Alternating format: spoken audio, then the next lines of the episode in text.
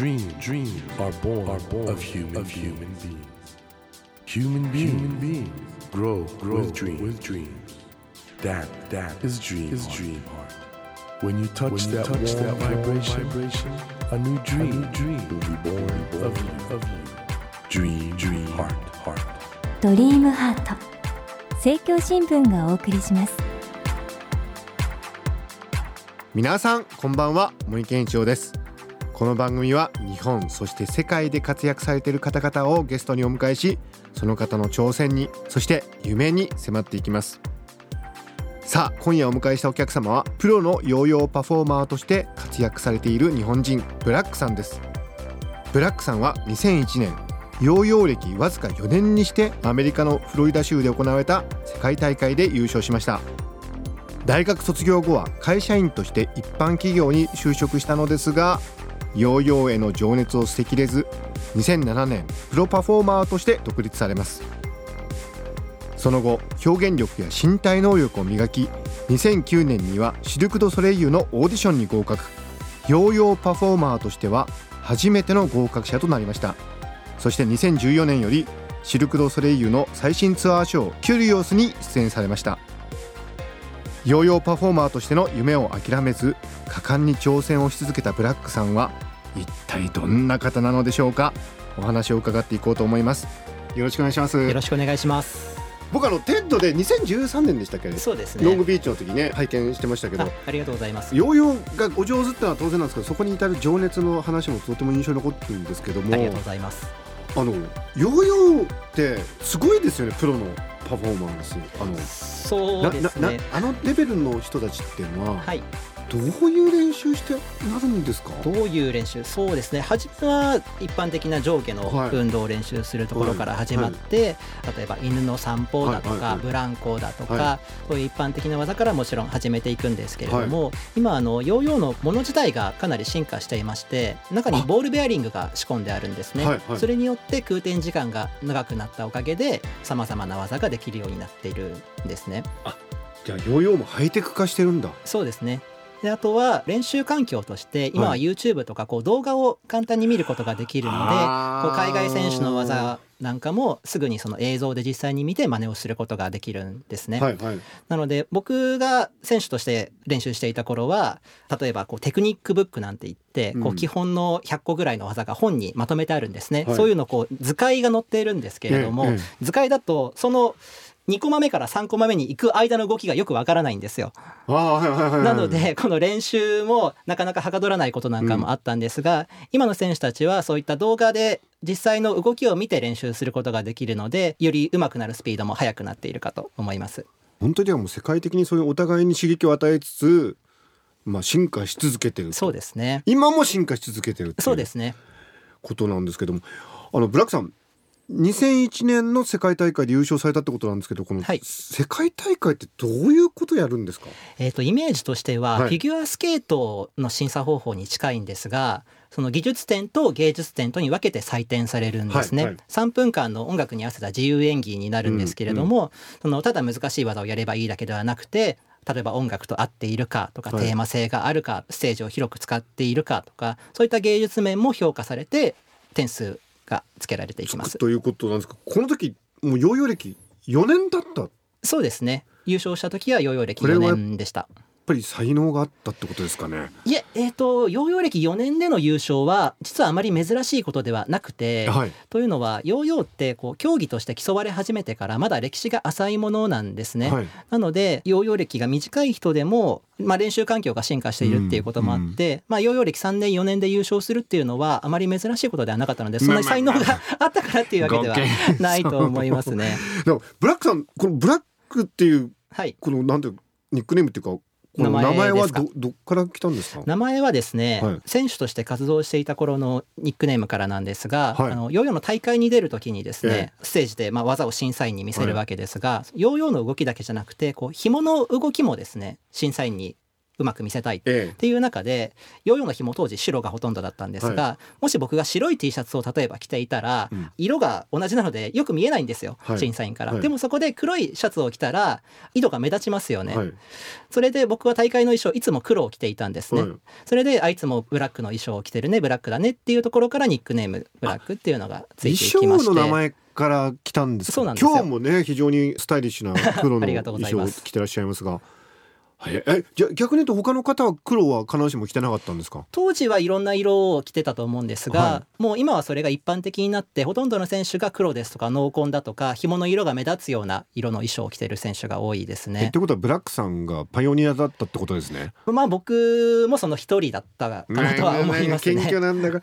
今日はあのバッジかなんかつけてらっしゃいません？あそうですね。ピンを。これあのシルク・ドゥソレイユというあのサーカス団体のものですね。ねそこでも活躍されましたけどね。それはちょっと皆さんまた後ほどね。ね楽しみになさっていただきたいと思うんですけども。はい、あのこのヨーヨーのその使ってるモデルなんですけどこれプロ仕様かなんかが？そうですね。あの僕は特注のものを使っていまして、今日もお持ちしているんですけれども。特注。はい、うわ、はい。えまずこちらが一般的なヨーヨーなんですね。これが僕がはい使っているあものです。のこれラジオなんで皆さん言葉でお伝えするしかないんですけどうわえ？いやあの皆さんまず大きいんですね普通のヨーヨーに比べるとこれ直径にして1.5倍そうですぐらいあるのね。かな、かなり大きめのものですね。あと素材これ何なんですか？素材はこれマグネウシウムという金属で。マグネシウムなんだ、はい、あのやはり舞台で遠くのお客様からも見えるようにはい。大きなヨーヨーを作りたかったんですが、同じ素材で作ってしまうと重くなってしまって、はい。指への負担も大きくなってしまうんですね。そこでマグネシウムってあのノートパソコンなんかにもよく使われてたりするんですが、はい。アルミよりもさらに軽い金属。いや今持ってみてびっくりしました。予想してたよりはるかに軽かったです。はい。これしかもなんか時計書いてあります、これはどういうことなんですか？これはですね、はい。そのシルク・ドゥソレイユで僕があの出演していた際に、はい。はい各アーティストに役柄があるんですけれども、僕の役柄があの時の支配者という役柄だったんですね。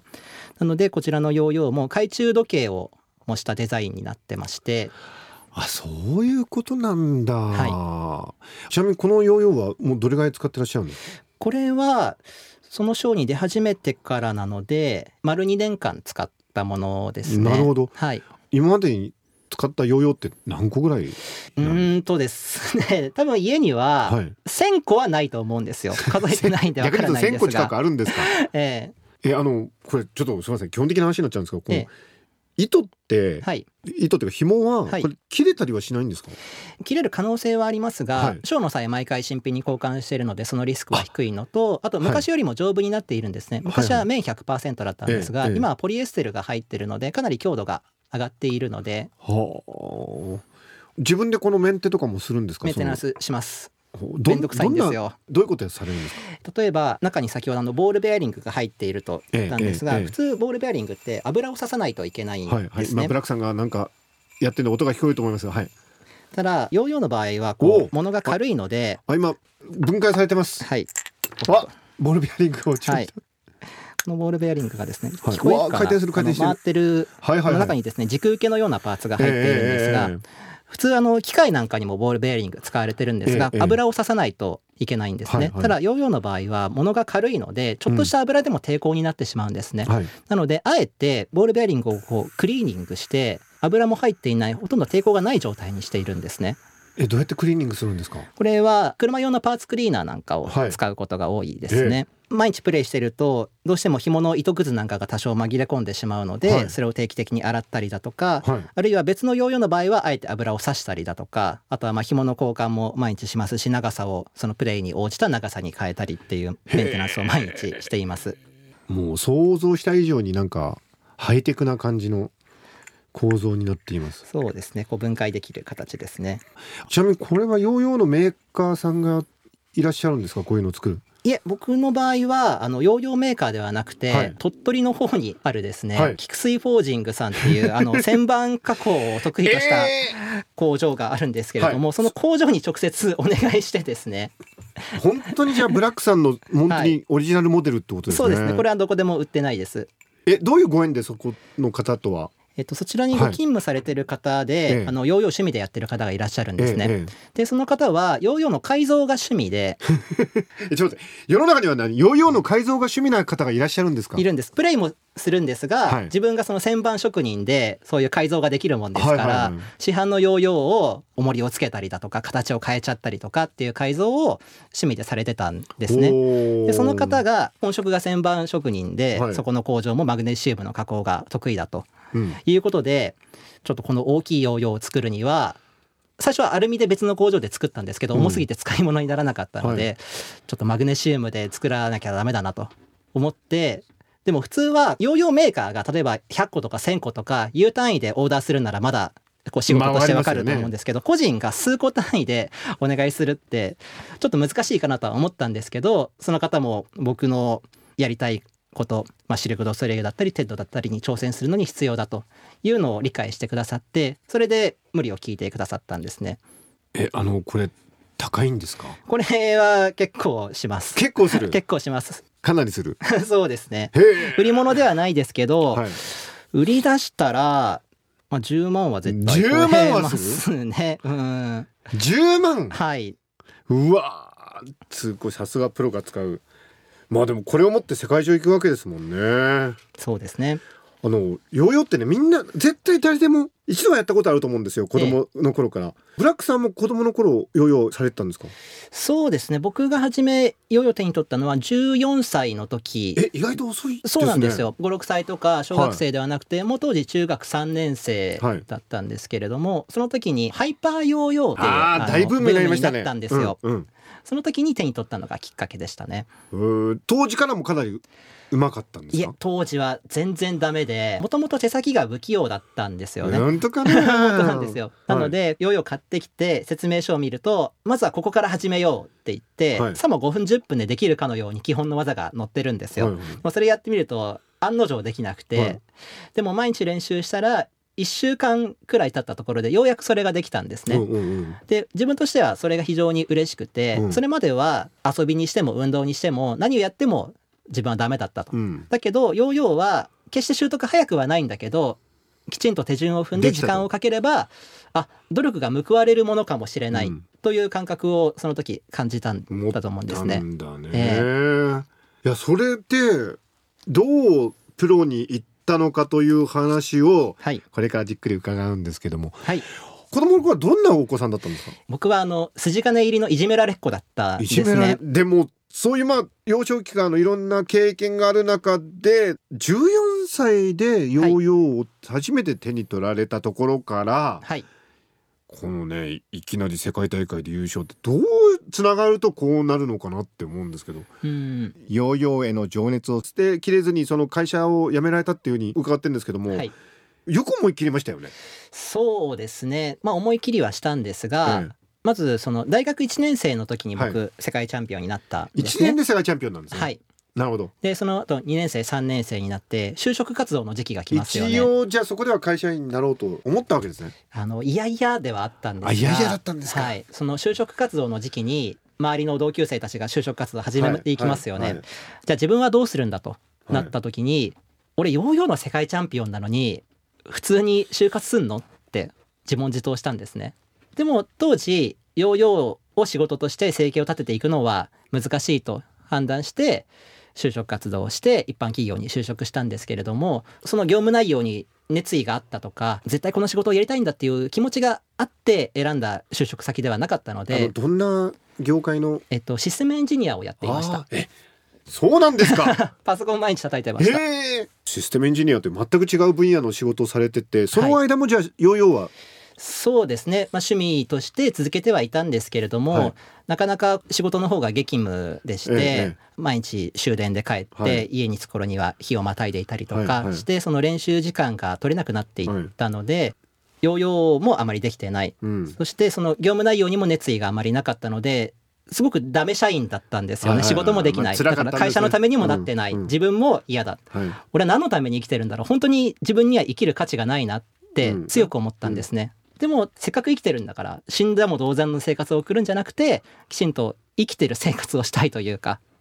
それでもう思い立って、そうですね。それを思ってじゃあまずはこの環境から離れないといけませんねと。思って会社を辞めるっていうことを先に決めてじゃあ辞めて何をするんだってなった時にやはりヨーヨーだなって思ったんですね。世界チャンピオンになってもなかなかこう社会的評価が伴わない人って僕だけじゃなかったんですよね。世界大会毎年開催されて、はいはい世界チャンピオン毎年生まれるんですが、その多くの人たちがなかなか社会的評価が伴わないで苦しんでいる人が多くてその環境を変えたいって思ったんですね。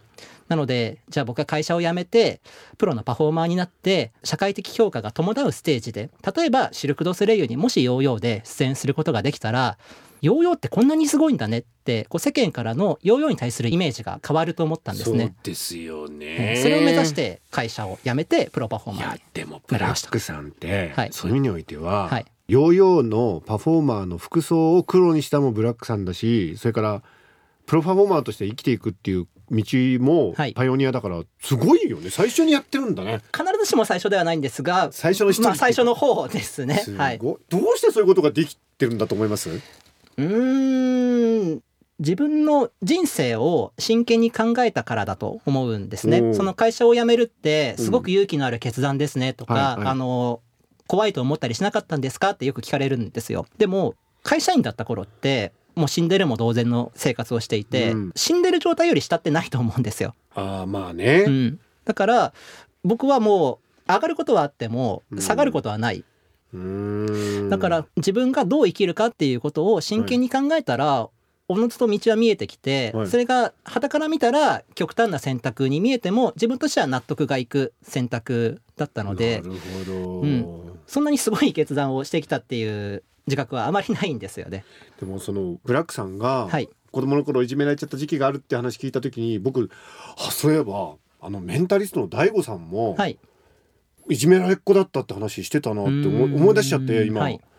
表現の力をなんか持ってる人ってなんかそういう辛い時期があったっていうこともなんかある感じがするんだようねん。こうなんかコンプレックスをバネにしてとか、うん。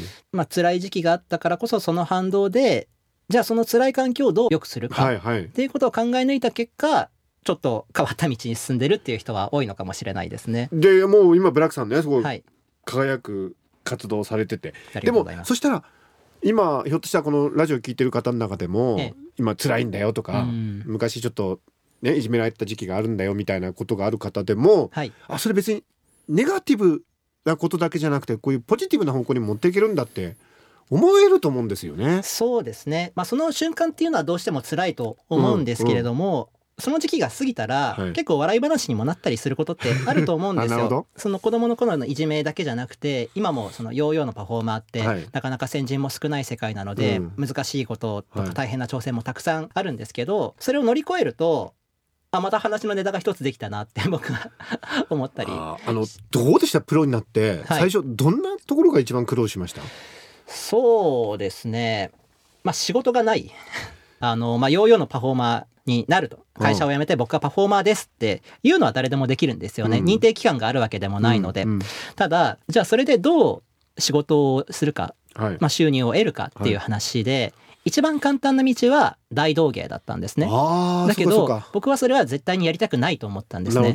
でそれはプロパフォーマーになったのは社会的評価が伴う場所ではい。演じることでヨーヨーの評価を上げるっていうのが一番の目的だったのでもしチャンピオンが道端でうん無許可なんかでやってたらうんうんあ世界チャンピオンでもこの無許可で違法行為でやるしかないのねヨーヨーってまだそんなもんなのねっていうネガティブなイメージを広めるね。可能性があると思ったので僕はそれは絶対やりたくなかったんですね。なので出演する場所もデビューしたての新人のくせに演じる場所もかなり選んでいたんですね。そんなことしたら大して仕事もないんですよ。それってなんか事務所かなんかあったんですか？自分でやってたと当初は自分でやっていました。はいはいはいえそれでじゃあ私は何？キャパこれ以上じゃないとやりませんみたいな。そうですね、まあ、出演料はあまり気にしていなくて、ええ。それよりもそのやはり場所ですね。お客様から見てあヨーヨーの人ってこんなに立派なところでもやるのねっていうイメージがつくような場所でやりたいと。えーセルフプロデュース力すごいですね。えさどんなとこでやられてたんえっと、ですか一番頻繁にやっていたのはイクスピアリという商業施設がですねディズニーランドの隣にはいありまして、そちらで定期的にパフォーマンスさせていただいてました。ああまあ華やかな舞台ですよね。そうですね。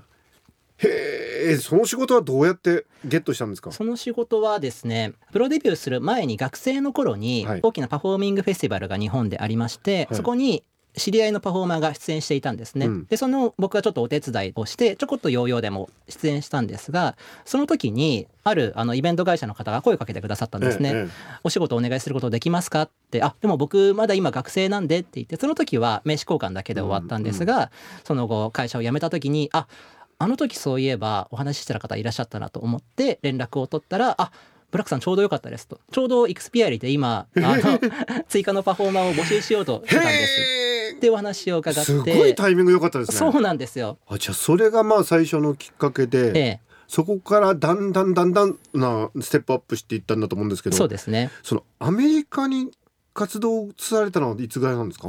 アメリカに活動を移したのは、まあ、2年前ですね、まあ、それまでは、はい。あの日本での活動はいはい。と海外での活動はいはい。が半々くらいだったんですけれども、ちょうど2年前にあのシルク・ドゥ・ソレイユのショーにあのレギュラーメンバーとして出演することが決まったのであそのきっかけで？そうですね。ということはシルク・ドゥ・ソレイユにどう出演するようになったかっていうことがまあちょっと興味出てくるんですけどそれはですねまた来週のお楽しみということでこの番組ひどいな、い、いとこでなんかねまあでも一応伺いますけど本当は才能があったんですよね。いや本当にね ないですよ。本当かな？何もないですよ。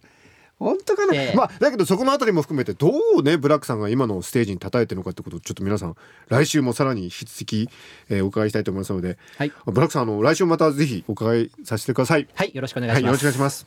ドリームハート、今夜はプロのヨーヨーパフォーマー、ブラックさんをお迎えしました。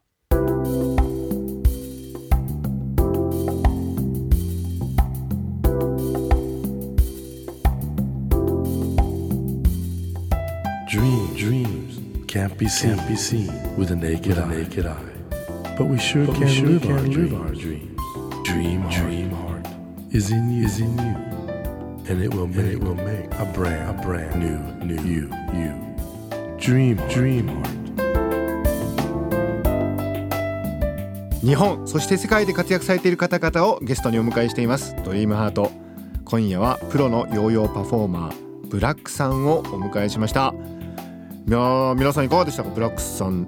本当にあのポジティブなエネルギーが強い方なんですけども。まあだけどねいろいろ苦労されててその苦労したというネガティブな経験さえもポジティブなエネルギーに変えてるという。やっぱりねそこがブラックさんの人間力なのかなと思うんですよ。逆に言うとですよこの番組をお聞きの皆さんの中で今辛いことがあるんだよねとか苦しいことがあるんだよねっていう方も将来ねそれがポジティブな明るい前向きのエネルギーに変わることがあるそういうことができるんだってことで、えーブラックさんのお話そのあたりがねとても参考になるところではなかったかと思います。さあプロのヨーヨーパフォーマーブラックさんにはまた来週もご登場いただきますよ。どうぞお聞き逃しなく。それではまたこの時間にお会いしましょう。ドリームハートお相手は森健一郎でした。ドリームハート。政教新聞がお送りしました。